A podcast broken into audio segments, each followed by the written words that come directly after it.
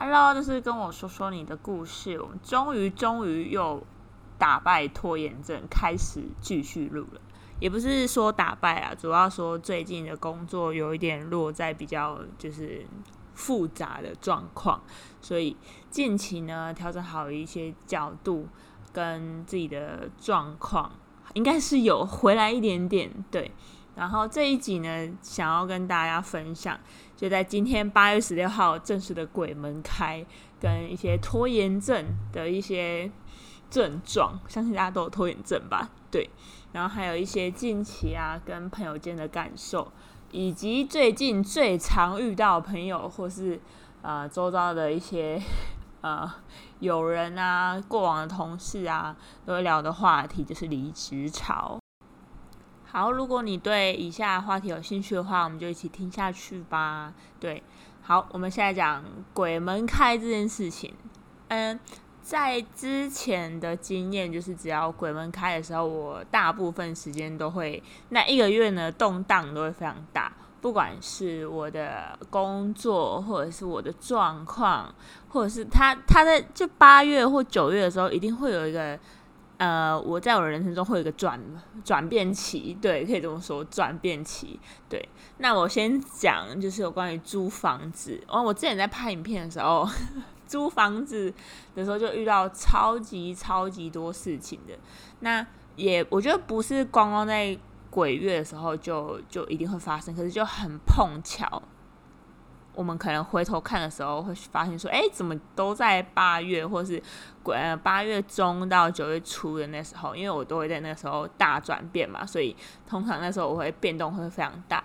然后我还就记得有一年我在台中呃刚搬上去的时候，然后也是考完鬼门开的时候，我就看看好房子马上搬入。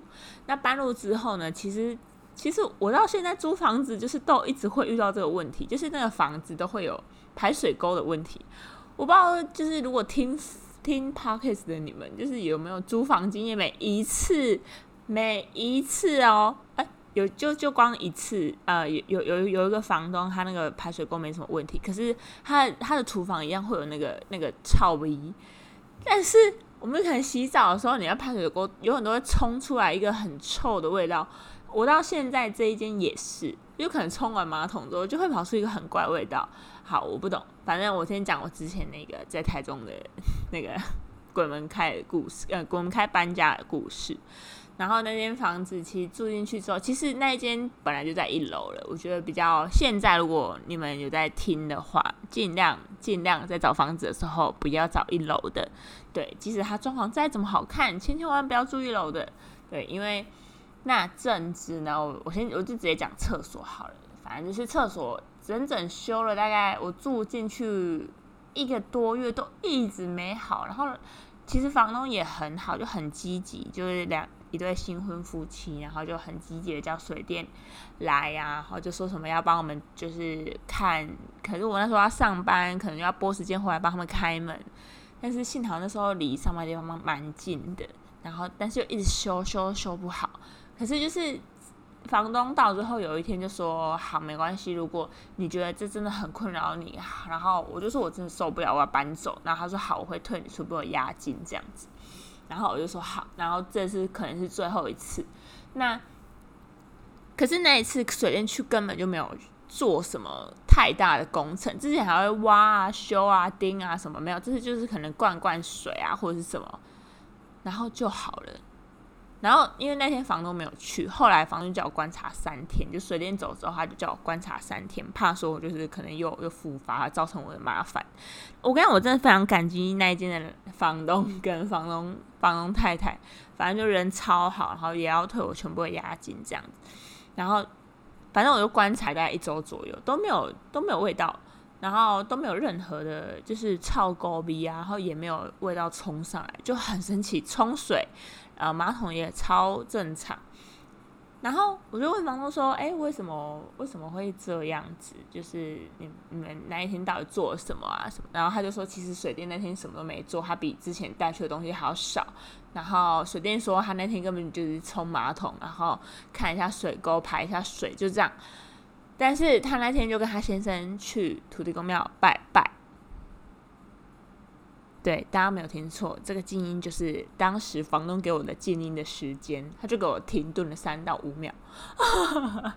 对，然后后来一切安好，但是呢，我住在那一间，就鬼月搬家住在那间，我我我不晓得，反正我在那一年状况也没有很好。然后到我就讲这这这一天，呃，八月十六号之前，二零二三年这本月的鬼门开的前三天或前一周。我我本人也是发生了身体蛮大的状况，可能就是差点死在家里那种，这细节就就不讲。可是就是有觉得说，哎，自己身体突然有急速性的下降，但是前提是我真的都没有做什么，就是也没有喝酒，也都没有就是做一些很疯狂的事情。但是就是那天回来，可能我觉得是气场不好的关系。对，我就是气场不好的关系，我不知道你们信不信。可是我觉得可能在状态压的比较，就可能自己状态比较低迷的时候，有时候会吸引到更不好的东西，然后，然后你有时候就被击垮。对，然后我觉得除了我之外，呃，因为我也有睡不着的问题，那睡不着问题，以及就是可能平常睡得很好，最近都会一直一直一直做梦的朋友，也是非常非常多哎。对，就是可能大家就会觉得说，哎，很像，而且那个梦会比平常更真实，就你会感觉到整个世界的那个流动的能量非常非常强。我我不知道这听的你们有没有在关注能量这件事情，但是我身边就算没有特别在用显灵，可是他本身身体就很敏感的人，他有说最近这阵子真的是，就是可能滚不开之前，整个能量都很乱，对。Anyway，我真的觉得八月到九月就是一个就是世界转化期，对我自己来说，对。然后我在这边也祝我自己八月二十九号生日快乐哦，对，对，好，呃，是也没有什么计划，但是就是可能会跟家人一起吃个饭，然后朋友，我觉得我的朋友从小到大我都不会觉得我我是一个会会有。生日会，或者是被呃，可能之前会看到朋友会办惊喜趴，或者是什么的，对，因为从小，因为这个这个时间就是暑假，对，暑假，暑假的时候呢，就是你很你很很难，就是被同学记得你的生日，所以我觉得到现在，今年哎，刚好要三十岁了，O N G 哎，好，啊，好像跟前面的那个。健康身体状况不好，有一点关联的。好，突然想起来，哇，天哪，就活活了三十年呢！Oh my god，对。然后我觉得每一年生日我都不知道，因为我都忙着在转变自己的生活模式，所以呃，可能真的都是跟朋友吃个饭，跟比较熟的朋友吃个饭，然后跟家人聚一下，吃个蛋糕，就这样。好。然后祝我自己先祝我自己生日快乐，对不对？好，然后我希望可以在，也是也是在，还是有很多愿望可以许啊。但是我觉得，呃，我最近有一个小小感触，再再插穿插几个话题。我最近有一个感触，就是即使就是活到这个岁数，对我觉得我自己，不管是对爱情，或是友情，或是。哦，工作我就是占占比比较少，所以我就先不讲好友情跟爱情这件事情。我觉得这两个占比会会在我的整个生活中占比越来越少，越来越少。然后不知道不知道哎，就是我身边的朋友跟我自己同年龄层的啦，都会觉得越来越对这两个东西感到失望以及冷漠。冷漠，对对对对对。但是我在就是最近跟一些比较年轻一点的，对，就是可能新的同事啊，然后比较年轻的妹妹，也 比较年轻的妹妹听起来就很像老阿姨说的话。反正就是比我年纪小的，他们就是跟他们聊天的时候，他们还是会有有那个我小时候发的眼睛发着光的那个感觉。我真的觉得好像有一点点的小小的。小小的小小的羡慕，然后我也会去反思自己，说怎么会对这两个东西越来越来越来越失望。后来我就是想说，我就问自己说，到底为什么这样？然后我就是问与答之间，我就理出来理出来一个想法，就是我发现可能长大之后，你你接触到的人会比较多，你碰到的事情可能会比你小时候遇到的事情还要更杂。那那个杂，我就不说好与坏，因为这是由你自己去定夺。但是这个好与坏，或是这些呃这些人、这些经历，让你反思，或者是回头过来看这些人的时候，你就会觉得，天哪！这些人在当下的时候，对我来说，可能是一个，他可能是为我好的。但是在你可能某一天爬到他的角色的时候，你会觉得这角色他就是权衡利弊的的角色，而且他必须要权衡利弊。我觉得我会这么伤心，以及就是渐渐的对这些人，或不对这两件事情没有那么有热忱，那么眼睛不会发光，然后带着失望的感受比较多。我觉得是因为，因为我每一次都很投入，我都是可能别人用大概只有百分之三十，可能可能人家比较理智，但是我就是感性大于理智的人，所以我每次投入我都会，我知道一投入我都会百分之百，不管是爱情或者是友情。呃，你说友情嘛，渐渐会变少。可是我只要一相信你，我就会很相信你。但是结局跟呃，也不是结局，就走到最后，你往回头看，你就会觉得说，哇，就是你要花好长一段时间去呃，去消耗这这个这个过去，然后以及你要去，我不知道哎，我需要很长的时间来消化这件事情，然后变得导致说我最近。呃，近几年啊，有变得跟之前的交往的那个人际关系以及爱情会越来越封闭。你说封封闭吗？好像也没有。可是那个那个程度跟之前那种开放的感觉会，还我觉得我一开放还是会很开放，就不管是对对朋友对爱情。可是哇，那个关起来的时间会比开放时间还要来的长很多很多。对。好，这个友情我们中间穿插一下。我们现在讲拖延症好了。对啊，反正租房租房的事情刚刚已经讲完了。是，反正就是租房最近就是啊，因为我刚刚在开开机啊，准备要录 podcast，我想说我拖那么久了，我我还是要继续录下来，录个两三集也好。对，但是就是可能我每次坐到这个位置。或是我我都很我就会想说，我天哪！我每次只要有这个想法出来，我都会想说，天哪！我是给自己太多借口了，不要录就不要录。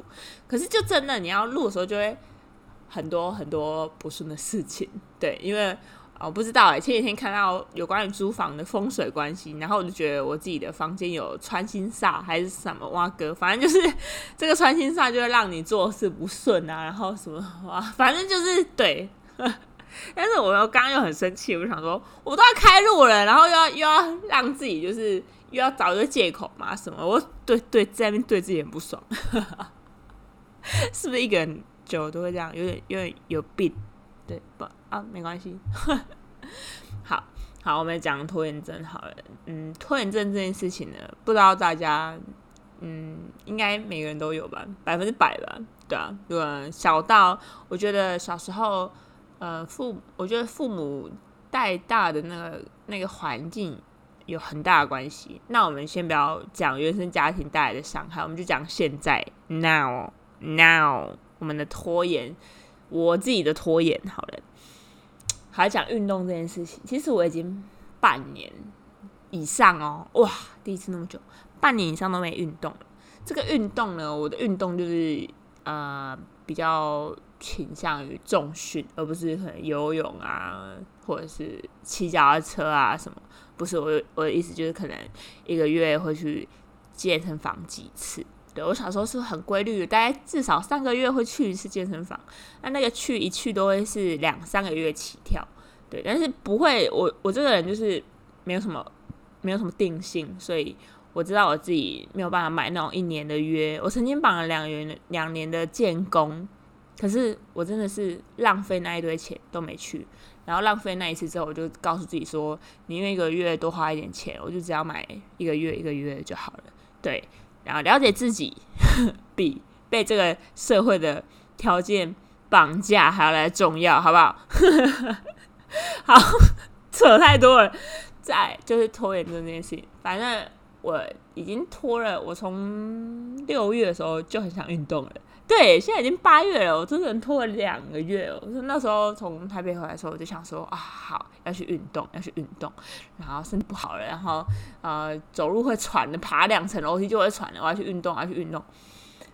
哎，那时候我只要想运动，小时候想运动，我就会觉得那是一件很平常的事情。可是我现在不知道拖什么意思。然后反正前几天我很努力的告诉自己要运动，我本来那天也很想要在家里面废，可是我想说。我就给自己开始倒数，好像小时候爸爸妈妈在 准备要打你，然后就跟你喊三二一，我就赶快跳起来，然后衣服穿上，我就跑去，我就跑去上飞轮。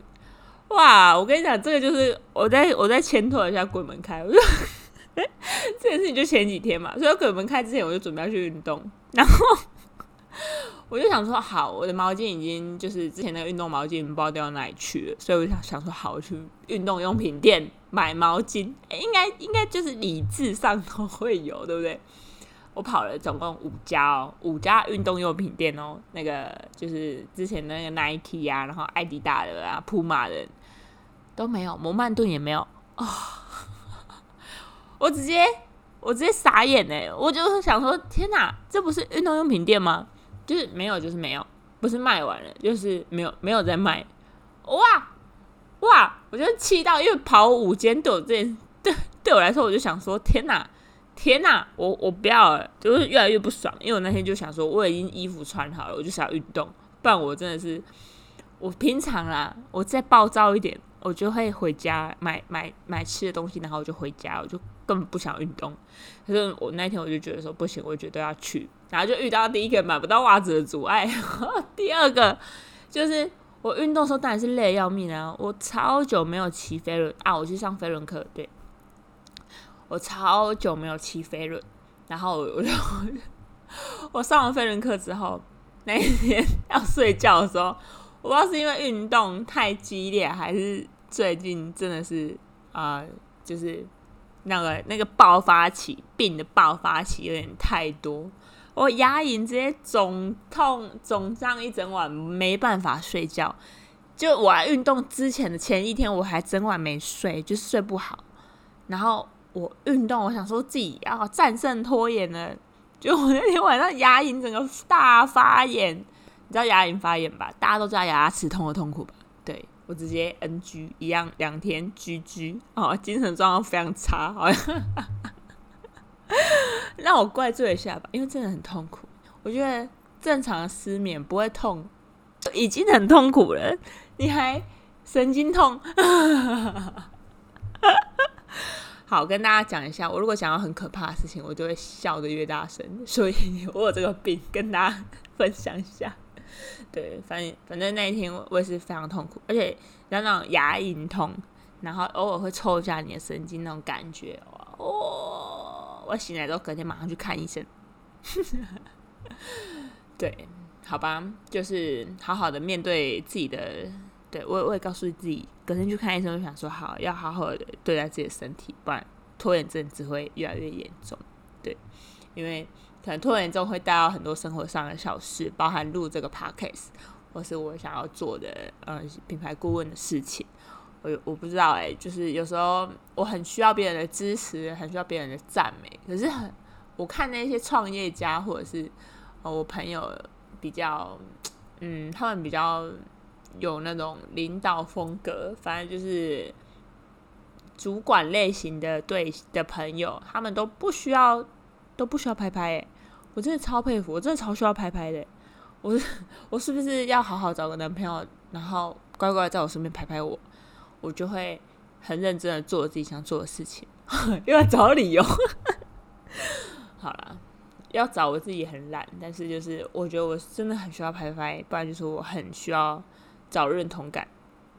我不知道，但是有时候蛮需要的，有时候又觉得给我一个空间，这样对啊。那个最前一阵子很红，一个叫 MBTI，对，然后我是 IST F。类型的，所以是一个捉摸不定，然后连自己可能都搞不懂自己，然后很需要很需要新鲜感，也很会创造新鲜感的人。对，好，反正这是拖延症带给我的一个最近的故事。对，然后也是那天运动完之后，我真的我真的当下真的晕到爆哎！我真的觉得我天哪，我快死了，我真的快死掉了！我真的从来没有那么累过，怎么那么累啊？身体怎么会那么差啊？对。好，但是我离下一次的健身房我还没有拟定时间。好，加油，加油，加油！好，OK，要对自己精神喊话一下啊！不知道你们有没有什么拖延症的症状？对，然后我觉得疫情过后呢，到现在哦，讲一讲有又有一点点小小的失望。我觉得疫情的时候，我一直希望说可以。可能大家或者是我自己都会抛问说，哦，疫情之后最想飞去哪？然后我现在看我自己，就疫情已经解封了，快要一年了，我还没出国耶。哦，我现在就会觉得说，不知道是因为网络的比较，还是朋友的关系，周遭或者说发我的人也都在出国，我相信。大家有很多人都跟我一样，可能会觉得自己还没出国都很就是很废啊。然后，哎，我觉得有点我自己啊，有点瞧不起我自己，想说哇，就是去个东南亚而已，连东南亚都没办法去是怎样？这样？可是我不知道哎，啊，我很想要回复到之前那个模式，然后我觉得。我要回复这件事情，需要很大很大，比过往还要大的勇气。那这个勇气呢，就是可能 maybe 就是要等一下会讲的人，可能离职，或者是嗯，要重新哦，就迎来了这对转化期，对。但是我对这种话题，我其实去年已经超级犹豫了，因为其实去年这时候已经其实有真的在好一点点的，然后后来冬天就解封了嘛，对吧？所以，所以就整个就是我觉得已经拖了好久好久，然后对自己有点就真的失望透顶哎！我真的觉得，如果真的说三十岁要庆祝什么，我还真的不知道要为自己庆祝什么，就是 希望自己可以当天可以在国外哭，可是没办法。我还是在在在台湾，觉得有一点小小的瞧不起自己啊。可是，嗯，又会跟自己说，如果永远都没有办法跨出第一步，就跟你的拖延症一样，就是没有办法跨出那一步，那，就只有办，就只能在你自己的这个圈圈里面。我这句话是跟自己讲的哦，不是跟你们说，跟你们分享一下，因为我很常这样跟自己讲话。对，就是说，如果你还是要一直抱怨，你觉得自己没用，就是。就是那那一群你很讨厌的人一样，永远跨不出这个圈圈，然后永远在这里鬼打墙，然后每天还是没有计划的在生活。那如果你发现了这一点，是不是就可以从现在开始做一点点调整？对，像像我现在就比较不会。呃，我记得我去年有一个三个月的时期，每周吃三次居酒屋。哦，对于一个正常上班族来说，我觉得已经 too much。那个居酒屋的可能就是那种，我就我又很挑食，所以我不会去吃，就是我会吃那种排队的店或者是新开的店，然后反正就是居酒屋啦，我就会跑居酒屋这样。对，一周三次，每一天花费大概一千五起跳，所以就是 花了一一点一点点钱，就是在。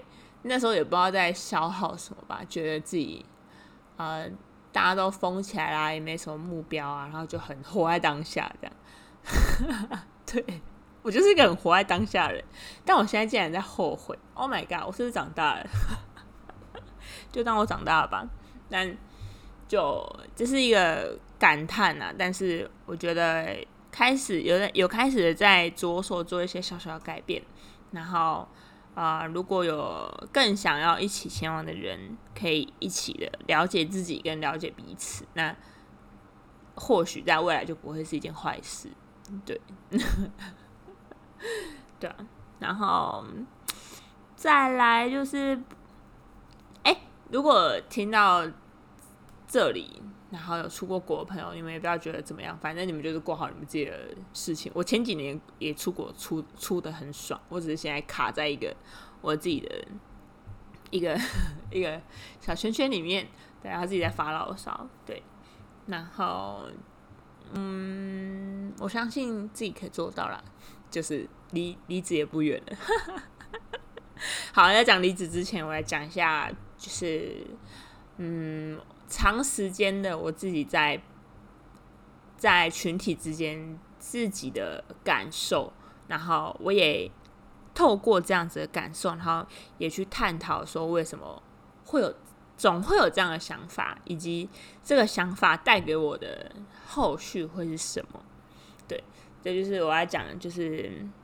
很长啊，就是我在跟朋友相处的时候，就可能，哎，我今天认识这群新朋友，哼，那这群新朋友的时候，我很常会有，呃，很局外人的感觉，然后很局外人感觉，我就觉得说，嗯，就是可能就会比较不合群。小时候长大的关系吗？嗯，我不晓得，但是我小时候是蛮常被霸凌的啦，所以我真的觉得。不合群对我来说，maybe 就是我自己的长大的方式，对。然后跟这群相处的时候，不会有，呃，当当然会有遇到，会遇到跟自己从小到大长大的生活环境跟价值观不同的人。然后当这些人他们开始在捍卫自己的价值观的时候，我就会觉得，哦，就是自己被抨击到，然后会觉得他们在 judge 我的价值观这样子。当然是有一点啦，但是可能在后续对于这群朋友的啊新朋友的感想，然后我很长哦，很长，可能会觉得说哦好，下次就就算了，就就就算了这样，不然我就会去有时候交心的朋友，我又会很太太快掏心掏肺，所以我觉得太快讲自己的不管说爱情观啊，或者是自己过往的可能生活模式啊，可能很常换工作这件事情，对于比较稳定的人来说，他们就觉得天哪，这个人就是很很不行呢。这样，对，当然会有一些刷新三观的事件发生，但是就是会有这样的感受。然后我都会觉得说，哦，就是他们其实当下也不会给我太多的 feedback，只是可能后续我就会觉得说，哦，为什么为什么他们后来就不揪我啦？或者是后来他们就其实大家都在过自己的生活啦。对，还还要帮大家讲话，但是我现在算是在跟自己对话，所以没关系。但但是就是，但是就是会觉得，嗯，他们还是会有自己的生活。可是为什么可能他们聚在一起的时候，我不会被通知到？对，那我已经渐渐的有一点不太，因为没有很多社交的圈子，那也很也很很难很难去觉得说。我自己过往的经历都是一个圈子换过一个圈子，在一个圈子，所以对我来说这是一件很平常的事情。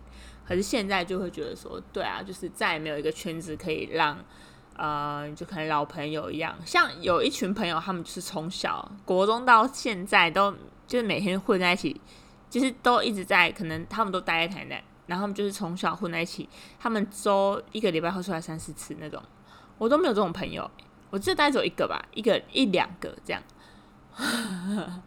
对，但是我们就是也都各忙各的，可是就有也有各的各的生活圈，所以就是我就觉得，呃，现在如果要再建立这样群聚的关系，其实长大的社会也比较难，因为除非，呃，除非你现在找现在跟我们同年同年龄的，要有这样子的热情跟 热情，对，呃，对，热情，要一群都有这样的热情的人。其实就很难。你说光去健身房，或是你去像现在啊，讲白一点就是成人交朋友，没有那么的可以敞开心胸。对，然后但是你说从小到大的朋友这件事情，就是很需要经营。但是因为我就是因为之前在外地都会跑来跑去，一下在台中，一下在台北，然后一下跑去国外，所以 就会对不？对啊，也是我自己选择的，所以。嗯，也不错啦。哎，这样讲讲又不错了。但是我就会有时候会卡在一个点去钻研，说哦，为什么？可能我都很常找 A 朋友，其实我跟他可能也比较好，然后也跟跟他比较聊得来。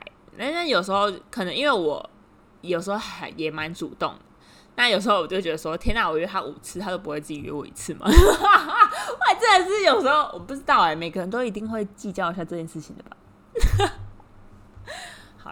反正我不知道会有这样的想法是对还是错，但是我知道有这样子的想法，就表示说自己当下可能有一点，有一点需要被找，很需要被看到，这样。对，就是我觉得问我自己问到最后的一个感想，我就会觉得说，嗯。可能就是平常我找他，我也没什么怨言啊，然后跟他聊天也很开心啊。可是为什么我当下有这个想法呢？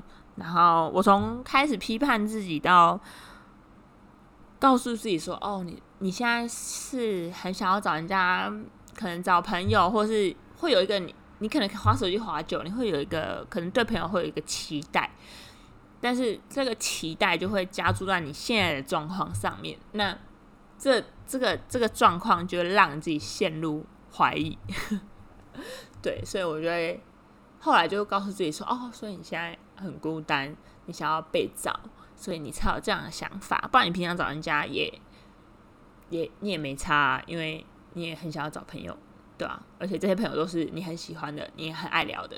然后我也知道大家都很忙，所以没差，我来找没差，对。”但是我当他都会觉得说，哦，为什么这群朋友都不找我？然后对啊，我去找他们，然后是不是是不是跟他们相处的时候，我可能都讲我自己的事情太多，然后其实他们也不想要我找他，但是因为对啊，有些人会不会直接拒绝？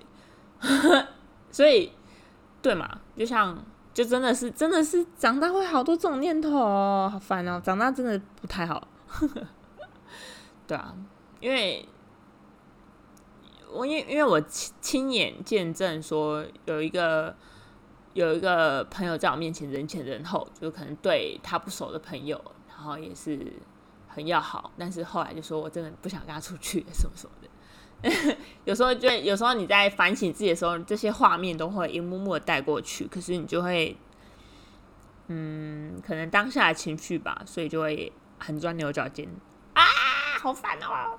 对对，但是只要知道自己当下哦，可能很孤单哦，好好，这个情绪你只要看见它，你就我我觉得我就会比较好一点，就想说好，我现在不要划手机了，然后我就会去好好的整理房间啊，或者出去晒太阳啊，然后真的不要再划手机了。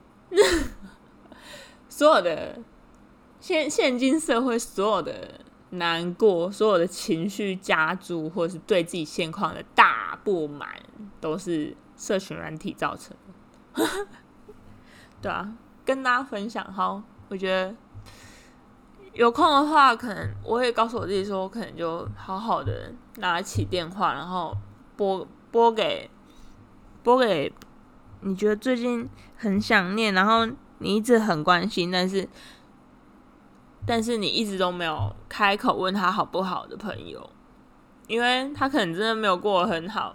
他真的，我觉得我真的觉得，长大人与人之间其实看似有交流，而且又在这个虚拟社会上看看起来又有交流，可是可是事实上，实际上的互动我已经感受到非常非常非常少了。你说，你说有朋友，他们可能平常都会，平常都会，就或者是我自己找我朋友，我我也是有时候都会很开心，或者是明明嘴巴说我最近状况没有很好，可是别人看我的表现就会觉得我自己把我自己处理的很好，可是事实上有时候真的真的状况会差到连你自己都不知道你这么差了，这样，所以。呃，告诉我自己，也告诉我的朋友们，然后在听的朋友们，对，然后可以打电话，或是找出来实际的互动，不管是新朋友或是旧朋友，互动互动啊，专注于你们当下的体验这件事情，创造这些体验，远比在社群软体上关注。哦，觉得他每天有出现在你线动，这样就好的 安心感。我觉得互动创造体验这件事情好重要，好重要。我觉得现在不管是新朋友或是 IG，突然很常跟你按爱心，然后聊起来，但是现在就很很难去实体实质上的见面。对，即使你们的交友圈再怎么近，你们也知道彼此。那个、那、那个就跟你小时候国高中生，你知道隔壁班的谁是谁，那个感觉是一样的。你就根本就不是朋友，懂吗？对对，因为你们没有一起创造体验过，没有好好的在做这件事情。不知道哎，现在大家交朋友都是不是都这样啊？那那我小孩要怎么办啊？哇，对啊，如果小时候他们拿一个手机，然后就会觉得，哎，你也不知道这些人是真的还是假的，因为以后会有 AI 嘛，所以就，对啊，要怎么办？要怎么办？好啦，就也不知道怎么办，到时候再说了。只是，对啊，我觉得我要慢慢的在做到与朋友重新创造这件事情，然后减少花社群软体，对。即使我还是要经营它，但是就是给自己区隔一下时间。好，最后最后呢，我来讲一下离职潮。OK，离职潮呢，其实现在暑假，嗯，有一批新鲜人诞生啦。对，所以呢，现今社会会有一个转化期，跟我觉得整个能量应该就是在八九月，就是很动荡。那当然，身边有很多人离职，包含我自己。最近离职的心可能比过往还要来的，我觉得大概在真的已经突破百百分之六十了。这不是随便喊喊的，因为我这个人 其实也不太讲想离职这件事情。对，那嗯，对啊。不知道下一次录音或者是几次录音，你再看我几次拖延之后，我会不会继续分享这件事情？总之，最近就是因为整个状态很不好，然后我也很想离职，包含整体的环境以及我自己对这份工作的信念，我觉得已经被消化很多很多了。那我自己其实是一个很难在一间公司待很久，但是只要这间公司的变化性够大。然后执行力够强，以及有很多很多门关卡要过，只要有公司有这样的特质，我都会待很久。但只要一没有，我真的真的做不了，我真的做不了朝九晚五坐在办公室的工作，或者是待在门市的工作，我真的好头痛。不然就好好的重新经营自媒体吧，对。给自己下一个小重叠，因为如果真的是 quick 的话，就真的没有收入啦。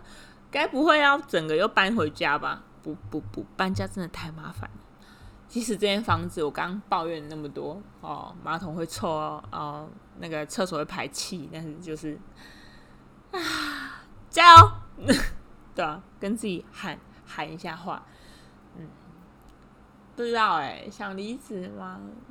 嗯，我觉得差不多，差不多时间，差不多时间了，真的没有信念了，真的一点信念都没有。你知道，在在这不是职业倦怠，这是一个永远没办法自我改变的事情，因为你在大企业底下，所以你无法自身改变。你每天在改变自己的观念，但是上层给这个大环境的样貌就是这样。那你要怎么做？你到底要怎么做？对，对，可能我的心不在这里，我的信念不在这里，我就真的很没有办法做好这一件事情，所以我非常非常佩服一开头的那个 MBTI 一开头的朋友们，他们就很会在公司设定目标。我觉得我的主管们，或者是我们这个区的那个 Top Sales，他们就是完完全全这种人诶，超级厉害，他们就是超级奴性化。哇哦，超厉害！我这不是讽刺，这真的是真心佩服，因为这是我做不到的事情。那如果可能，就需要做，我要要找到一个自己的舞台，也要创造一个自己的舞台。我觉得这样，我就不会再继续那么痛苦。那如果自己要再重新做回自媒体这件事情，那真的就是没有后路的在做。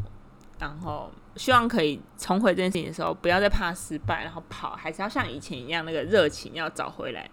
然后要再继续冲冲冲。对啊，嗯，好，那就今天有点，哎，我真的可以一个人这样一直讲，一直讲讲讲，其实也蛮厉害的。但有时候讲话会没什么逻辑，不知道大家会不会听得很困扰呢？对，如果有什么建议，欢迎留言给我。那谢谢今天大家陪我发完这些牢骚，那希望带给自己或者是你你的想法，或者是你想要做的事情一些小小的鼓励跟支持。对，还有我自己都有自己的 feedback。对我就我觉得我录完之后，每次录完都会觉得哦，很像在又在跟自己好好对话。我其实后半段这边完全都没有喝水。就是一直想讲想讲，我就大概知道今天今天要讲大概四个大重点，然后就是一直噼啪就讲了。但是就是有时候会没什么逻辑，但就是这是我的风格。好啦，如果有什么建议的话，谢谢大家给我一点批评指教，然后欢迎到我们的 podcast 留言，然后还有我们的 IG，对我会放在我们资讯栏。好，跟我说说你的故事，也欢迎大家跟我分享你们可能在生活上遇到什么状况，或是你的故事最近怎么样？对，那好，我们下一集呢来分享，就是这世界上有我们看不到的一些狗屁道照，以及非常精彩的故事吧。拜拜。